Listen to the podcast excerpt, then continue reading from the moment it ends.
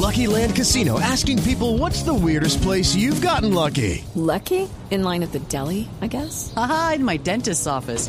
More than once, actually. Do I have to say? Yes, you do. In the car before my kids' PTA meeting. Really? Yes. Excuse me, what's the weirdest place you've gotten lucky? I never win and tell. Well, there you have it. You can get lucky anywhere playing at LuckyLandSlots.com. Play for free right now. Are you feeling lucky? No purchase necessary. Void where prohibited by law. 18 plus. Terms and conditions apply. See website for details.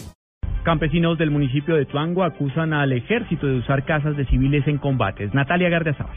Mediante una carta, los campesinos de Ituango denunciaron violaciones al derecho internacional humanitario por parte de la Brigada 18 del Ejército Nacional.